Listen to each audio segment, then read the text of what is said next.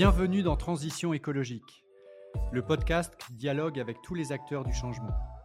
Je m'appelle Pascal Canfin, je suis député européen et je préside la commission environnement du Parlement européen.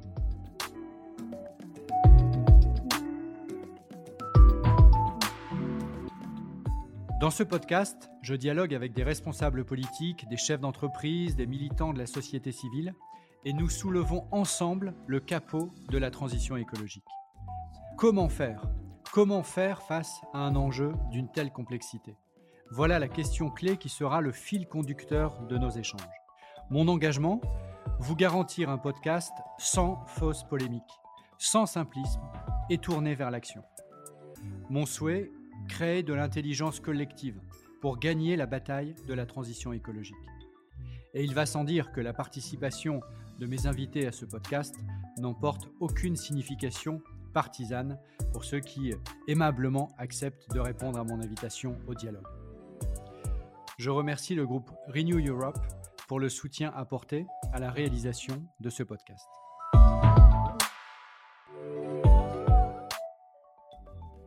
Je reçois aujourd'hui euh, le négociateur en chef de l'accord qui vient d'être trouvé sur l'impôt mondial minimum qui devra être payé par les entreprises multinationales. Un accord historique dont nous allons euh, parler en détail. Je reçois donc Pascal Saint-Amand, qui est le directeur euh, des politiques fiscales à l'OCDE. Bonjour Pascal Saint-Amand.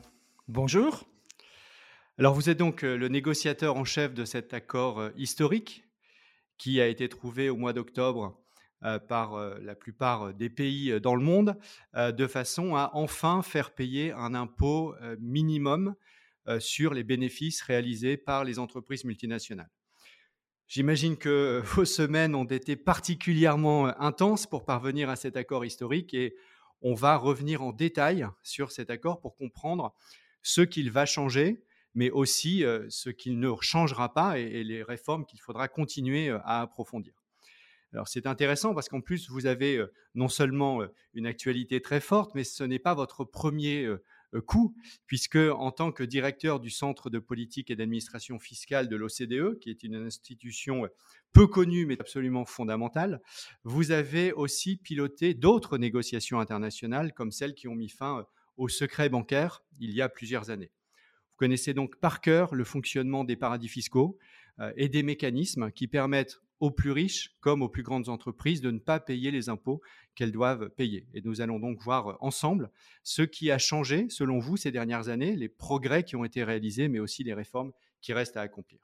Je vous propose, Pascal Saint-Amand, de commencer par l'accord récent sur la fiscalité minimum qui euh, seront payés donc par les multinationales.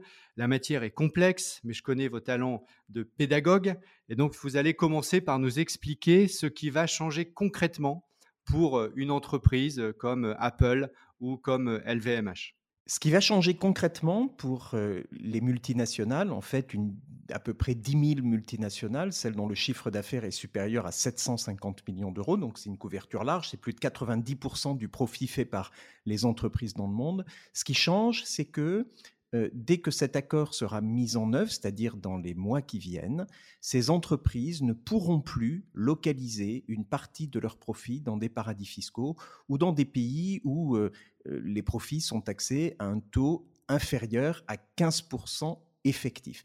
Et c'est en fait un changement fondamental. Pourquoi? Parce que les règles de fiscalité internationale, qui existent depuis à peu près un siècle, prévoient que les entreprises sont taxées dans le pays où elles sont incorporées sur les profits faits dans ce pays. Donc en gros, une entreprise française va être taxable en France sur les profits faits en France, mais elle ne va pas être taxée sur les profits faits à l'étranger. Pourquoi? Parce que ces profits, normalement, devaient être taxés à l'étranger. Sauf qu'avec la globalisation sans régulation fiscale qu'on a eue au cours des 30 dernières années, on a eu une concurrence fiscale. Les petits États ont offert de plus en plus de régimes favorables, se sont livrés à une concurrence fiscale très forte, et in fine, les profits faits par les entreprises à l'étranger ne sont plus taxés à l'étranger et ne sont toujours pas taxés dans le pays d'incorporation de, des entreprises. Ce qui veut dire que les profits faits à l'étranger sont aujourd'hui taxés à un taux, on ne connaît pas le taux, mais très faible. Euh, c'était proche de 0% pour Apple à la grande époque de Apple et de sa planification fiscale. C'est sans doute aujourd'hui proche des 7-8%. Et ce qu'on vient de mettre en place, c'est un accord mondiale, hein, plus de 90% de l'économie mondiale, 136 pays, tous les pays du G20, tous les pays de l'OCDE, une très grande partie des pays en voie de développement, pour que les profits faits par les entreprises à l'étranger soient taxés à au moins 15% effectifs. Donc c'est un vrai niveau de fiscalité et c'est un changement. Aujourd'hui, euh, votre estimation, c'est que les profits sont globalement taxés à 7-8% et qu'on va passer au minimum à 15% les profits faits par les entreprises à l'étranger, c'est-à-dire lorsque vous avez une entreprise française qui fait du business en France, mais le taux effectif d'imposition, il est près du taux nominal d'imposition, c'est-à-dire aux alentours de 25-28%. En revanche, une entreprise française qui fait du business à l'étranger, les profits faits à l'étranger ne sont pas taxables en France, et en réalité, il va y avoir une planification fiscale pour faire en sorte que les profits faits en Chine soient enregistrés à Singapour, que pour les profits faits aux États-Unis, ils puissent être enregistrés en Irlande et qui bénéficient de régimes fiscaux très favorables. Alors, y a beaucoup de situations différentes, mais les entreprises les plus agressives, celles qui sont les plus malignes dans l'utilisation des paradis fiscaux, ont pu réduire leur charge fiscale sur les profits faits à l'étranger à des niveaux extrêmement bas. Et les champions du monde pour ça sont les entreprises américaines euh, qui ont optimisé massivement et qui ont provoqué cette réaction des États-Unis et ensuite du reste du monde pour dire il faut mettre en place un filet de sécurité, il faut mettre fin à cette concurrence fiscale et il faut s'assurer que on ait un plancher et que ce plancher ne soit pas à zéro, qu'il soit à 15% effectif. Alors, vous avez dit que la plupart des pays étaient euh, concernés par cet accord, mais ceux qui ne le sont pas, est-ce que ça veut dire que c'est le, le nouvel espace de non-coopération et que finalement euh, tous ces profits vont migrer vers les quelques pays qui ne sont pas partis à l'accord ou est-ce qu'il y a des dispositifs qui permettent d'éviter ce contournement? Alors, on n'est pas complètement naïf et je dirais même qu'on est un peu diabolique dans cette approche. Pourquoi? Parce que euh, la façon dont cet impôt minimum mondial a été conçu est telle que nous n'avons pas besoin de l'accord des paradis fiscaux ou de l'accord de tous les pays du monde. Pourquoi? Parce que le mécanisme, on peut rentrer dans le détail technique, mais il est extrêmement compliqué, mais il est très robuste. Le mécanisme est tel que si une entreprise a localisé des profits dans des pays intermédiaires, un pays intermédiaire, c'est un pays qui s'interpose entre le siège de l'entreprise et le marché où les biens sont vendus. Bien, par exemple, vous avez une entreprise française du luxe qui vend des sacs à main en, Chine. Et donc là, c'est les bouts de chaîne, la France d'un côté, la Chine de l'autre. Mais elle peut avoir euh, une holding en Suisse et euh, une entreprise de distribution à Singapour. Eh bien, on n'a pas besoin de la Suisse et de Singapour parce que si les profits sont localisés en Suisse ou à Singapour, soit la France prendra l'impôt minimum, soit la Chine, si la France ne le faisait pas, prendra l'impôt minimum. Donc vous avez la possibilité pour les deux bouts de la chaîne de récupérer l'impôt minimum si un pays intermédiaire ne le fait pas ou si un des deux pays en bout de chaîne ne le fait pas. Ce qui veut dire que pour que ce mécanisme soit efficace, il faut qu'on ait les pays en bout de chaîne et qu'on ait la masse critique. Et avec 136 pays qui représentent 90%, un peu plus de 90% de l'économie mondiale, on a évidemment cette masse critique qui fait que si un paradis fiscal décidait de ne pas rejoindre, ça n'aurait absolument aucune importance. Et comme les paradis fiscaux l'ont compris, ils ont rejoint l'accord en se disant ça fait partie des nouvelles réalités et on est obligé de le faire.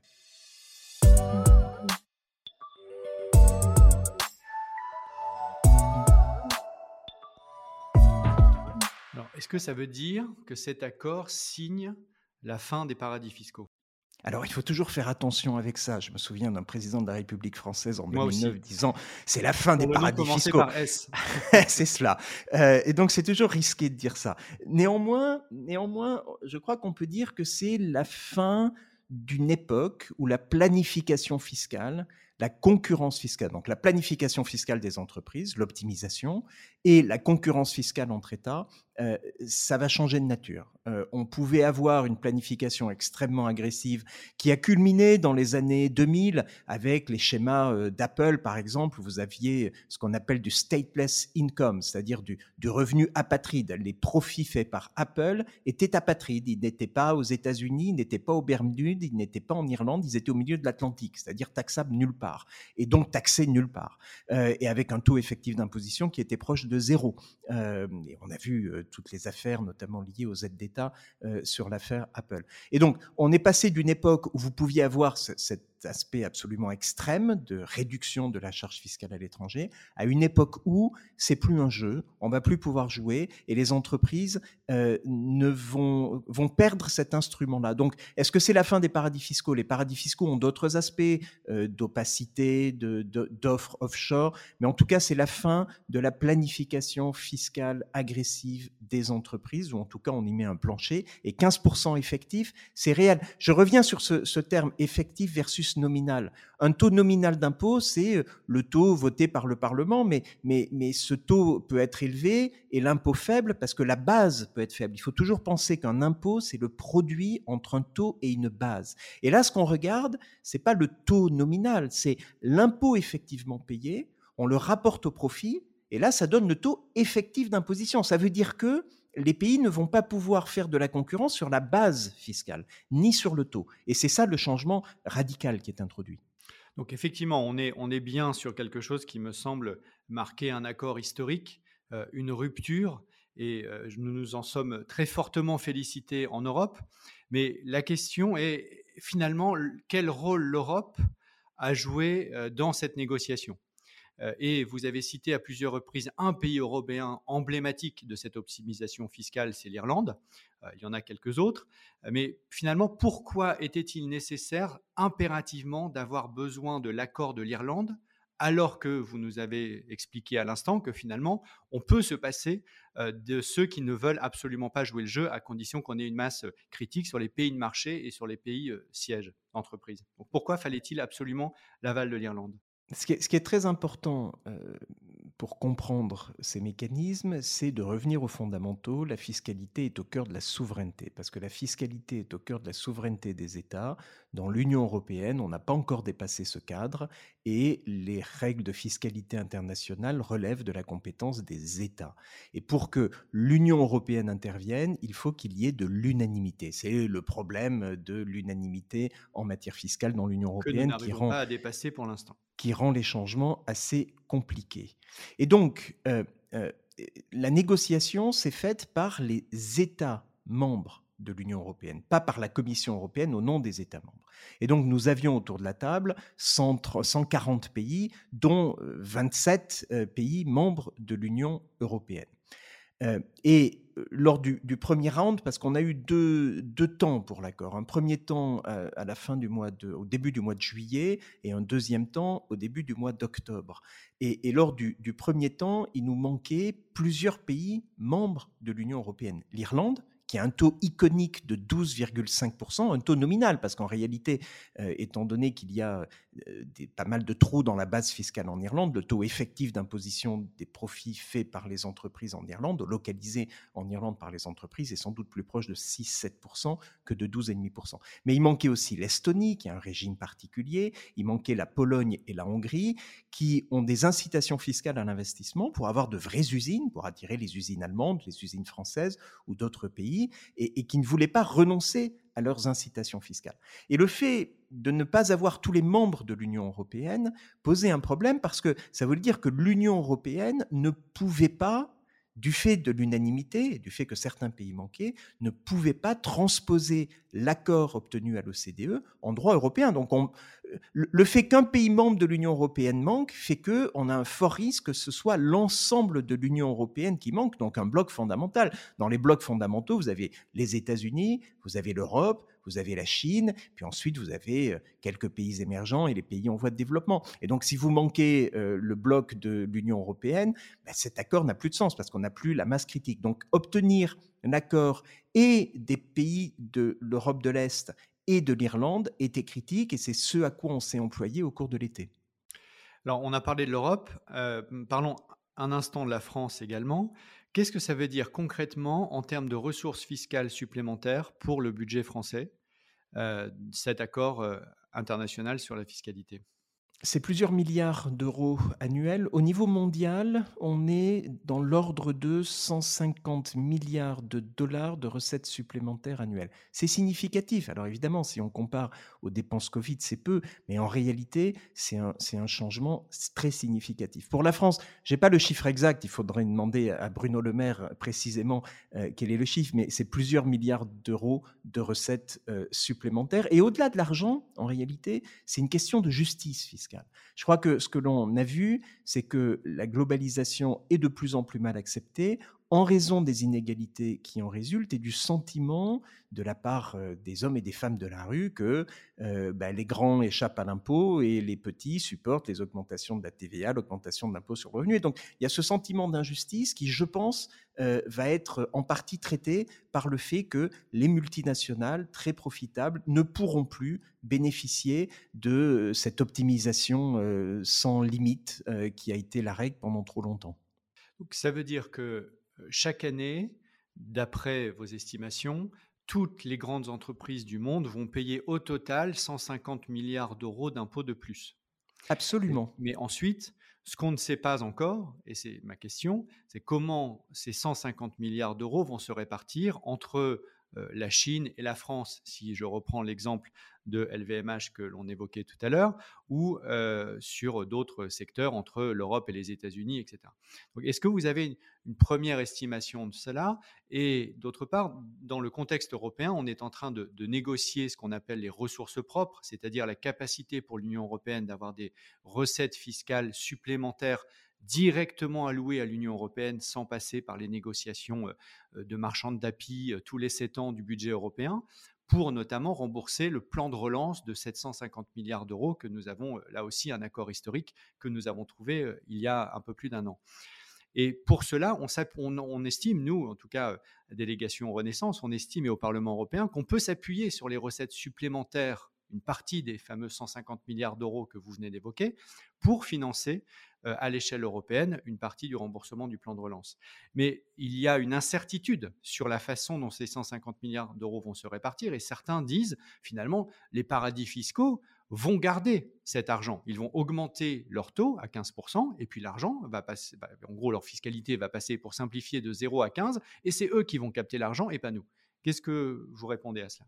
Alors, ce n'est pas du tout le résultat de nos estimations. Euh, on a fait beaucoup de travail sur l'évaluation euh, de ce que produirait cet impôt minimum et, l'idée que ce sont les paradis fiscaux, euh, les îles des Caraïbes, l'île Maurice qui prendront 15% et qui vont s'enrichir sur le dos euh, de la planète euh, n'est pas une idée très crédible. En réalité, ce qui va se passer, c'est que les entreprises vont cesser de planifier très agressivement parce qu'il n'y a plus d'intérêt puisqu'elles paieront au moins 15%. Donc elles vont vraisemblablement démanteler la plupart des structures qui utilisent les paradis fiscaux. Par paradis fiscaux, je veux dire les pays qui ont zéro fiscalité. Il y en a. Vous avez les Caïmans, vous avez les Bermudes, vous en avez d'autres. Euh, des pays qui sont euh, ce que j'appelle en anglais un investment hub, c'est-à-dire une plateforme d'investissement comme l'Irlande euh, ou comme le Luxembourg, vont peut-être récupérer une partie de, de ces montants-là. Je crois que l'Irlande a annoncé qu'ils allaient passer leur fiscalité à 15% effectif au lieu de 12,5% nominal.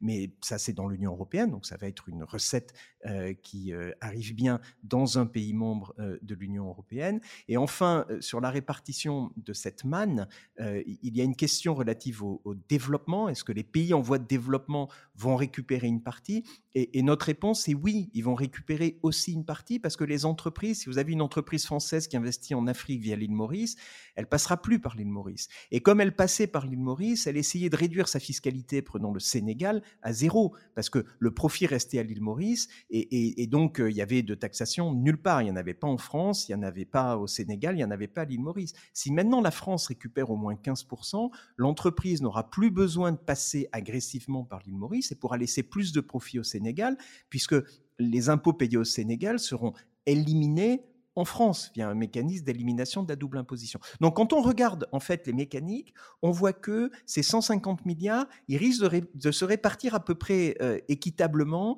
entre les pays qui taxent, que ce soit des pays en voie de développement ou des pays développés, et, et l'idée qu'ils seraient pris par les paradis fiscaux, je crois, n'est pas crédible et ne fonctionne pas.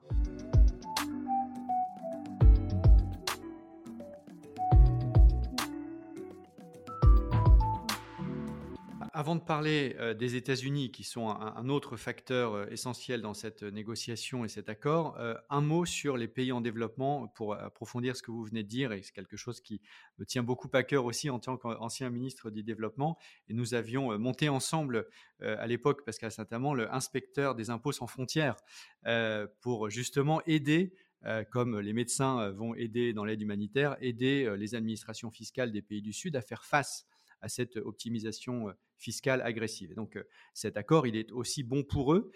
expliquez-nous très simplement une compagnie minière qui est australienne, américaine ou européenne, qui exploite des matières premières dans un pays d'Afrique centrale, qui aujourd'hui ne payait quasiment aucun impôt en Afrique centrale parce que elle avait localisé ses profits à l'île Maurice ou ailleurs. Demain, concrètement, combien va-t-elle payer à des pays africains et qu'est-ce que ça va changer pour eux?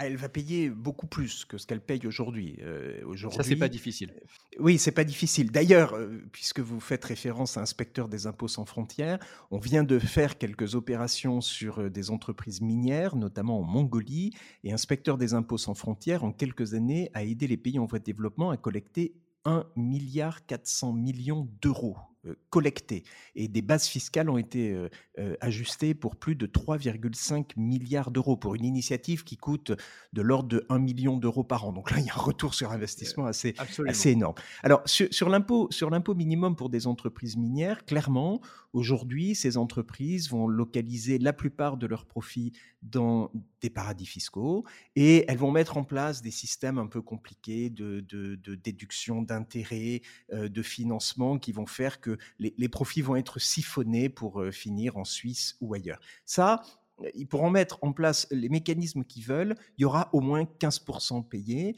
et, ces 15% euh, iront soit dans les pays de résidence de ces entreprises minières, les États-Unis, le Canada, l'Australie, soit dans les pays sources. Et en réalité, euh, si on anticipe correctement la rationalité de ces entreprises, euh, elles vont cesser de mettre en place ces mécanismes agressifs parce qu'ils ne marcheront plus. Donc ça sera juste un coût sans bénéfice et donc laisseront par définition beaucoup plus d'argent dans les pays sources, c'est-à-dire dans les pays où se trouvent euh, les, mines. Et donc oui, ça va se traduire par une augmentation significative, je n'ai pas le chiffre exact pour les mines, mais des recettes des pays en voie de développement ce qui est évidemment une très bonne nouvelle aussi. maintenant, venons-en aux États-Unis pour euh, compléter ce tour du monde.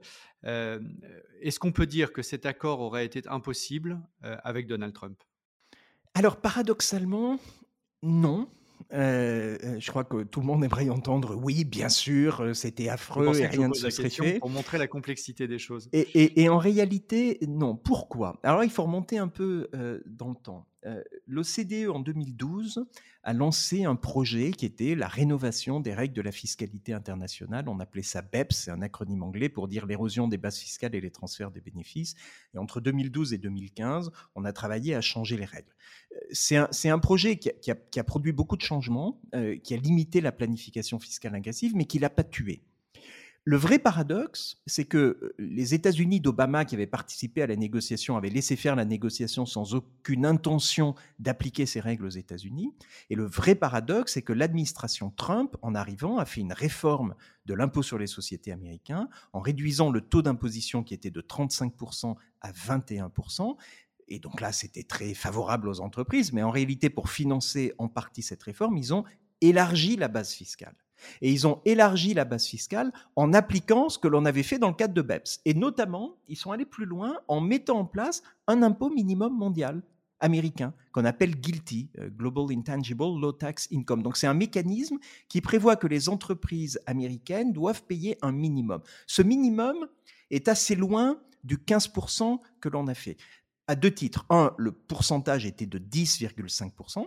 Donc on voit que c'était inférieur. Et deuxièmement, ça paraît technique, mais en réalité c'est très politique, les États-Unis appréciaient le taux effectif d'imposition de leurs entreprises à l'étranger en moyenne. Ça veut dire que si une entreprise américaine avait la moitié de son profit en France, taxé à 30%, et l'autre moitié de son profit au Caïman, taxé à 0%, le taux effectif moyen était de 15%, au-dessus des 10,5%. Et donc Guilty mettait en place un impôt minimum, mais en réalité un impôt minimum assez bas. Ce que nous venons de faire avec l'administration Biden, et c'est un changement radical, c'est que on passe le taux à 15%, qui est beaucoup plus élevé, et surtout l'appréciation de l'imposition effective à l'étranger ne se fait plus en moyenne, mais pays par pays. Et donc, si vous avez, toujours dans mon exemple, la moitié de vos profits aux îles Caïmans et l'autre moitié en France, ben vous allez devoir payer au moins 15% effectif sur la partie qui est aux îles Caïmans.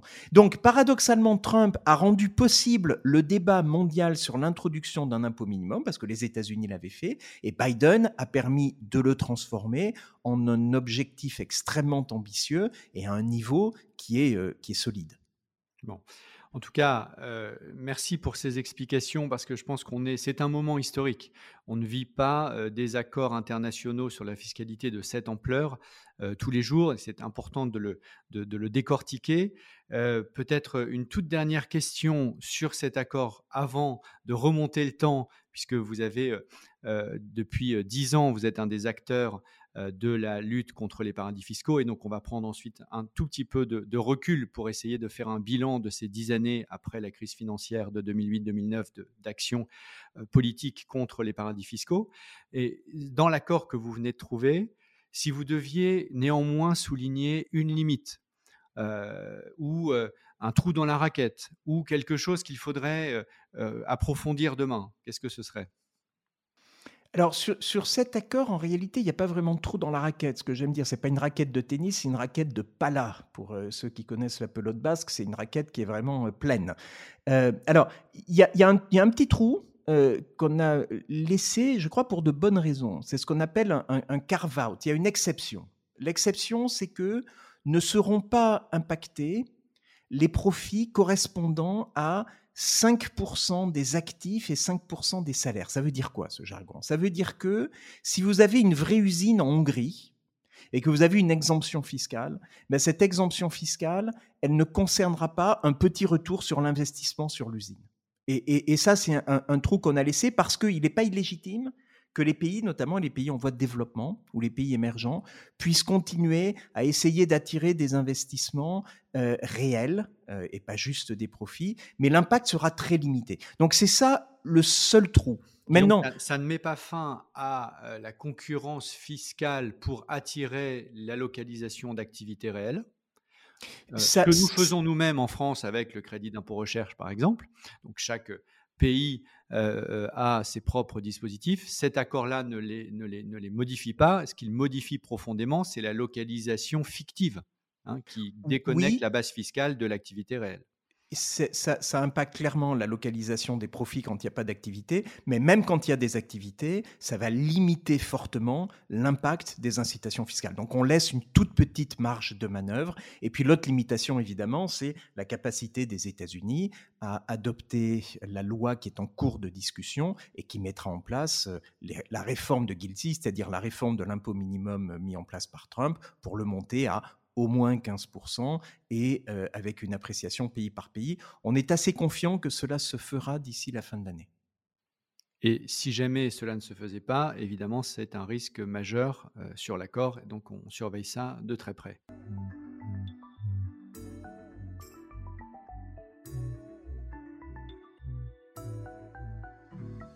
Comme je le disais en introduction, vous n'en êtes pas à votre premier euh, coup euh, de maître en tant que négociateur en chef, puisque vous aviez aussi réussi dans les années 2010 à trouver un accord qui, de facto, met fin au secret bancaire.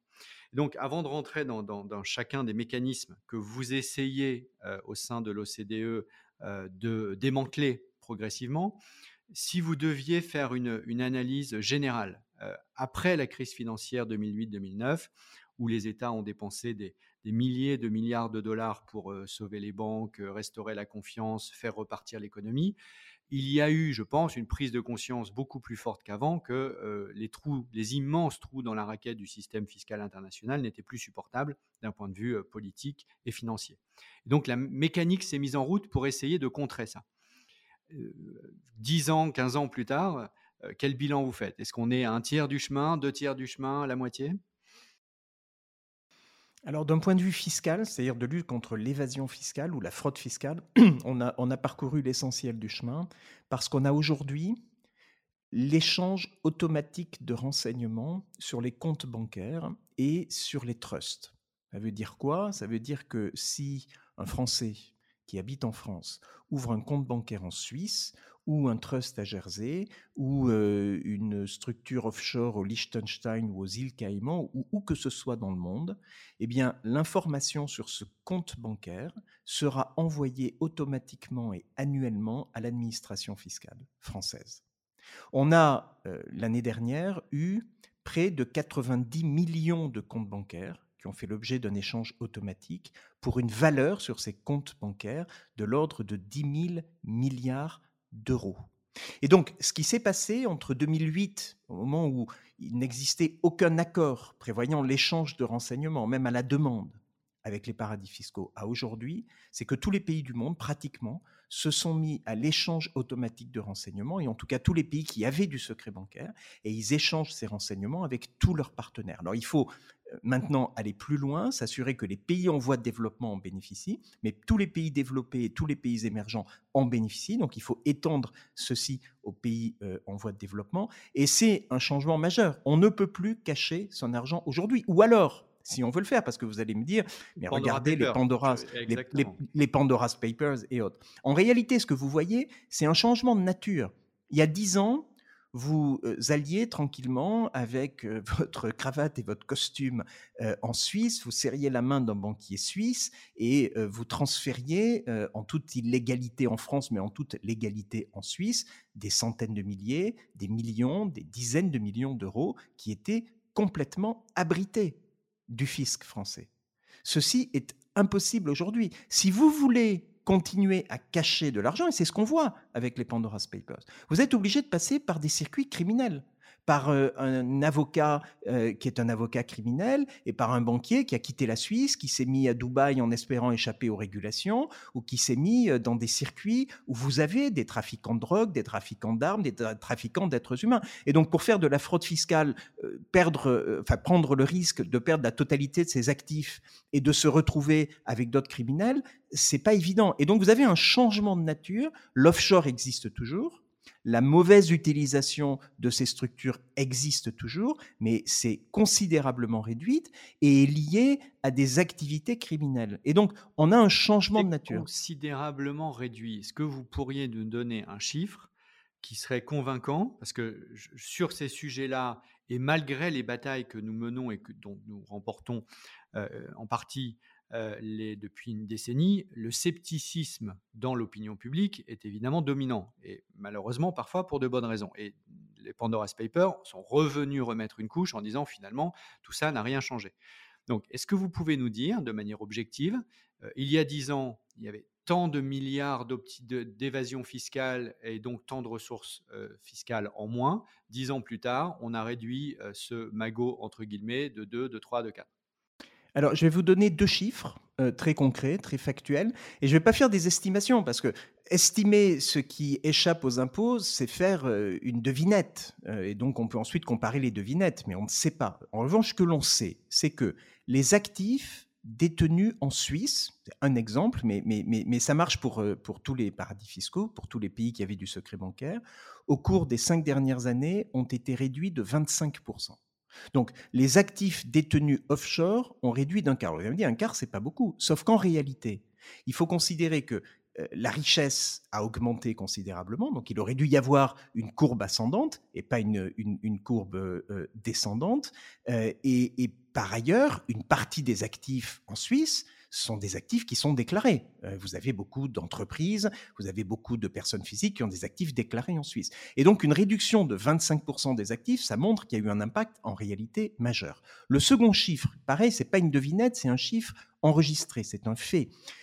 On a collecté plutôt les États qui ont bénéficié de l'échange automatique de renseignements, ont d'ores et déjà collecté 112 milliards d'euros d'impôts sur des actifs qui étaient offshore et qui ont été déclarés du fait de l'arrivée de l'échange automatique de renseignements. Il y a plus de 500 000, en réalité on est, on est près euh, du million de contribuables qui avaient des comptes offshore, qui les ont déclarés de manière à échapper à la patrouille maintenant euh, qui, euh, qui va pouvoir les identifier. Donc ces deux chiffres concrets qui montrent que on n'est pas sur des mots, on n'est pas sur des motions de principe, mais on est sur un changement réel. Maintenant, pour nuancer ce que je viens de dire, il y a encore des progrès à faire. Je dis pas que c'est parfait. Il faut étendre tout ça aux pays en voie de développement. Il faut que les États-Unis, qui ne font pas de la réciprocité sur l'échange automatique de renseignements, y viennent. Et on voit que dans les Pandora's Papers, on a quelques sujets relatifs aux États-Unis, même si ce n'est pas le paradis fiscal ultime, il y a une difficulté là.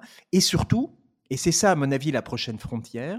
Il faut travailler beaucoup mieux et beaucoup plus sur la disponibilité de l'information sur les bénéficiaires effectifs. Ça veut dire quoi? Qui se cache derrière les structures Parce que tant qu'on aura de l'opacité sur ce volet-là, elle est tombée d'un point de vue fiscal, mais elle n'est pas tombée du point de vue de lutte contre le blanchiment d'argent, de lutte contre la corruption ou de lutte contre d'autres euh, criminalités financières. Eh bien, euh, on aura des risques euh, d'avoir toujours des schémas, des schémas d'évasion, des schémas de contournement des lois. Et donc, si je suis votre raisonnement, les personnalités politiques qui ont été prises la main dans le sac des Pandora's Papers peuvent continuer à faire ce qu'elles faisaient il y a dix ans, mais c'est plus risqué aujourd'hui où ça les met dans un univers beaucoup plus proche de l'univers criminel. Très bien, néanmoins, ils continuent de le faire. Sinon, Alors, il n'y aurait pas les Pandora's Papers. Donc, comment on franchit l'étape supplémentaire? Et je ne vais pas donner de nom ici, mais tout le monde peut avoir des noms en tête en lisant les articles des journalistes internationaux qui ont enquêté sur ces sujets, pour faire en sorte que cette fois-ci, on puisse dire c'est fini. Alors, deux choses. La première, on a tous en tête un ancien ministre du budget français qui avait des comptes en Suisse et à Singapour. Ça, c'est fini. On ne le voit pas dans les Pandora's Papers, parce que ce type de choses est vraiment nettoyé. Pourquoi? Parce que l'administration fiscale reçoit l'information. En revanche, ce que l'on voit, c'est des hommes politiques, euh, en France et ailleurs, qui peuvent continuer à avoir des structures offshore compliquées, pas pour des raisons fiscales, c'est euh, pour des raisons de dissimulation. Euh, euh, par exemple, j'ai en tête un, ancien chef de gouvernement, il vient de perdre les élections en Europe de l'Est pour contourner les lois de financement des partis politiques ou de transparence de la vie politique dans son pays. alors comment on va faire pour mettre fin à ça? On a mis fin à l'aspect... Babiche pour pas le nommer pour ne pas le nommer. et donc, comment mettons fin à ça? Il y a deux volets. Il y a un volet de politique, euh, de changement politique, qui est il faut être plus exigeant sur la définition du bénéficiaire effectif et, l'effectivité de, de l'application de cette mesure. Ça, c'est sur le volet politique. C'est le travail du GAFI en grande partie, qui fait plutôt du bon travail dans cette direction. Le GAFI, vous pouvez dire ce que c'est? Le groupement d'action financière, c'est euh, un groupement qui a été établi dans les années 80 pour lutter contre le, le, blanchiment d'argent et établir des nouvelles règles. Euh, sauf que c'est pas qu'ils tournent en rond, ils essayent de faire des progrès, mais c'est des progrès très compliqués pour améliorer les exigences en matière de bénéficiaires effectifs. Puis il y a un second volet qui est un volet de police d'application. Il faut sans doute plus de moyens euh, aux brigades financières et, à l'action des procureurs financiers pour trouver les informations. Vous pouvez avoir les meilleures lois du monde, vous avez toujours des gendarmes et des voleurs. La différence aujourd'hui, au moins d'un point de vue fiscal, c'est que les gendarmes, ils ont des lois à faire appliquer, il n'y en avait pas avant, et puis ils sont armés. Euh, et donc ça rend la vie des voleurs un peu plus compliquée.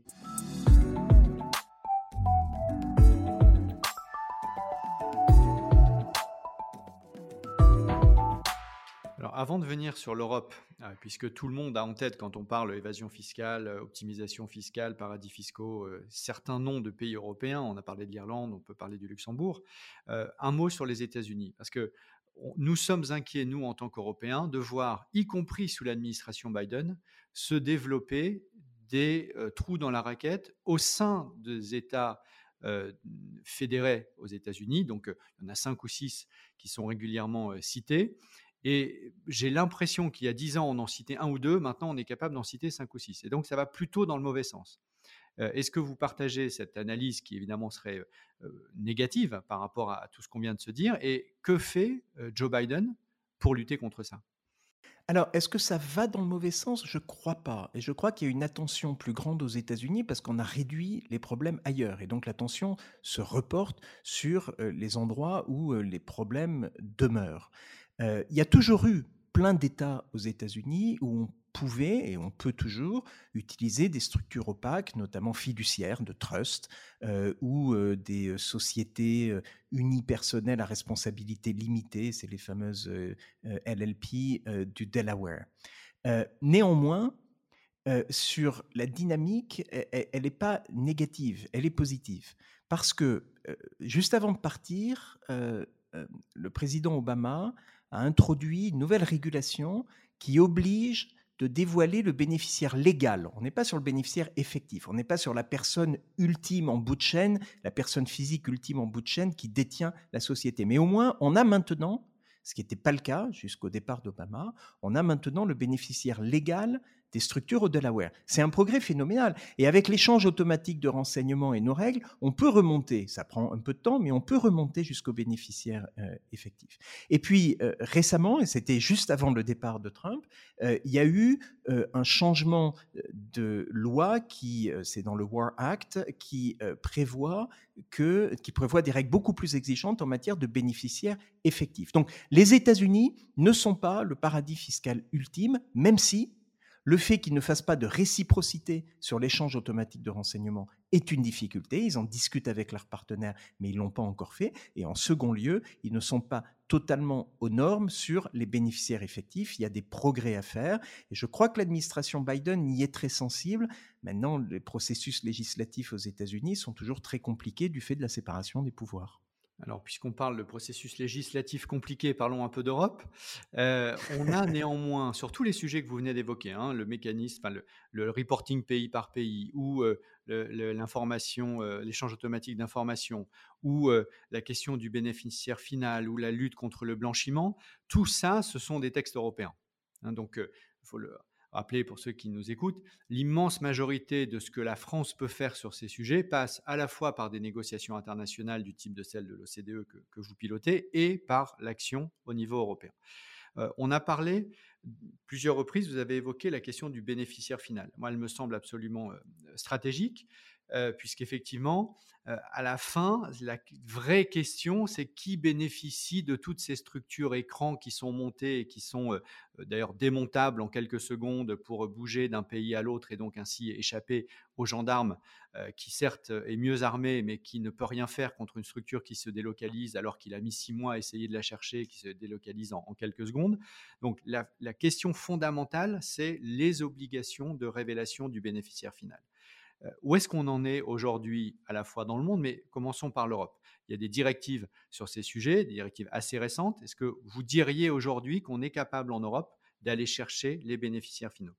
En droit, oui, puisque l'Europe a effectivement adopté des directives très ambitieuses.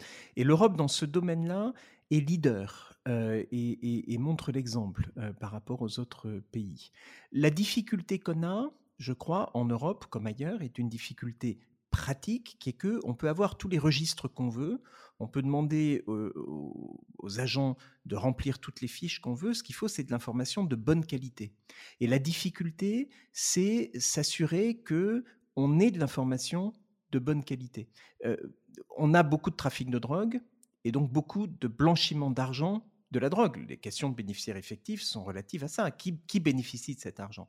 Et, on voit que même dans des pays comme la France ou ailleurs, on a ces problématiques d'évasion. Donc ces problématiques ne sont pas seulement offshore, elles sont aussi nationales et elles renvoient à euh, des questions d'application et comment on fait en sorte que les systèmes soient des systèmes plus robustes et fonctionnent mieux.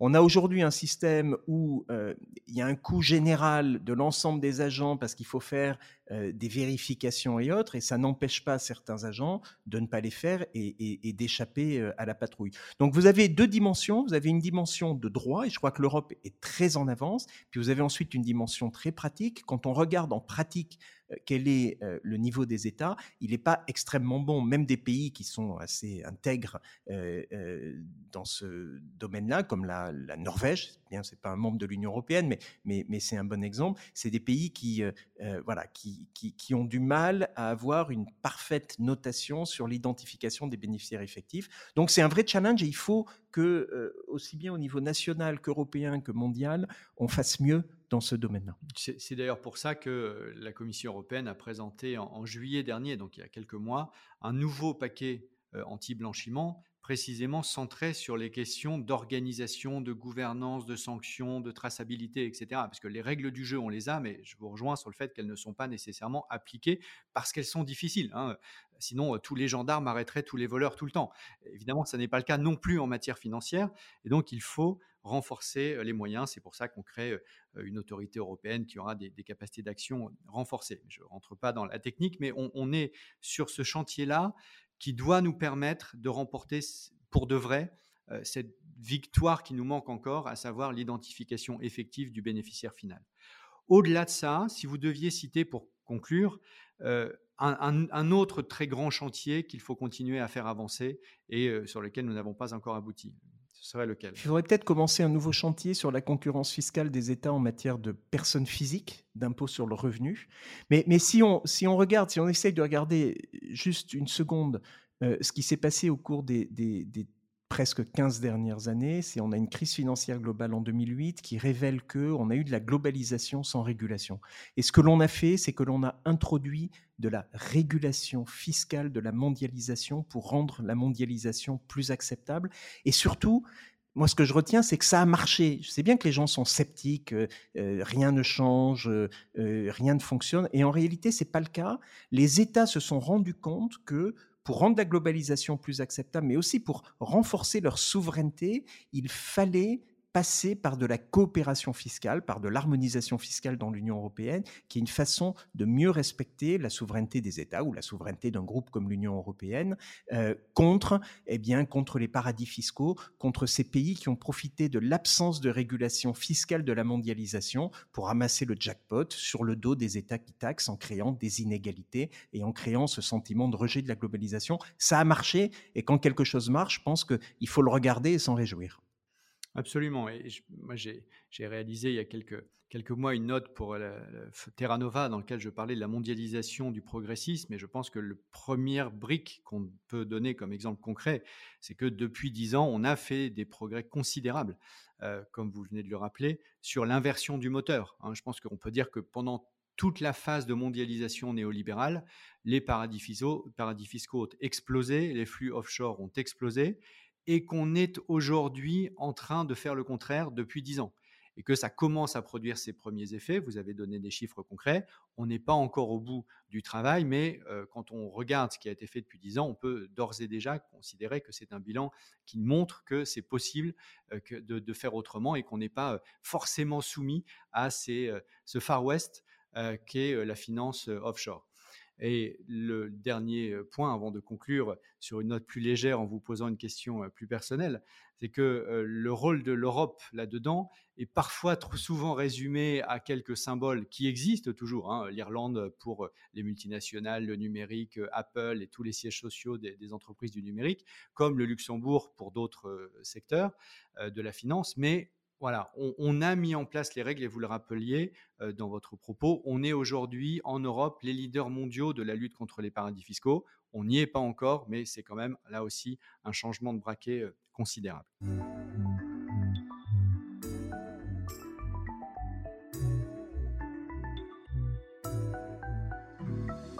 Je me permets de, conclure sur euh, cet entretien, d'abord en vous remerciant et, ensuite par une question un petit peu personnelle. Euh, vous êtes euh, extraordinairement actif sur la scène internationale, même si encore une fois l'institution que vous dirigez est très peu connue du grand public, elle est fondamentale. Donc je voulais savoir quelles étaient vos sources d'inspiration, quels sont les lieux, les espaces, les livres, les auteurs où vous vous régénérez et vous vous inspirez. De la littérature, euh, je suis sur Eri de Luca qui euh, permet de, de, voyager euh, à Naples et, dans les cieux et, de façon beaucoup plus concrète aussi une activité physique, le surf à Biarritz qui est une façon de se ressourcer, de retrouver de l'énergie. Ça, c'était pour la page Office du tourisme du Pays Basque. Merci beaucoup, merci beaucoup Pascal Sataman et, et, à titre personnel, bravo pour tout ce que vous faites. Merci, Pascal. À bientôt.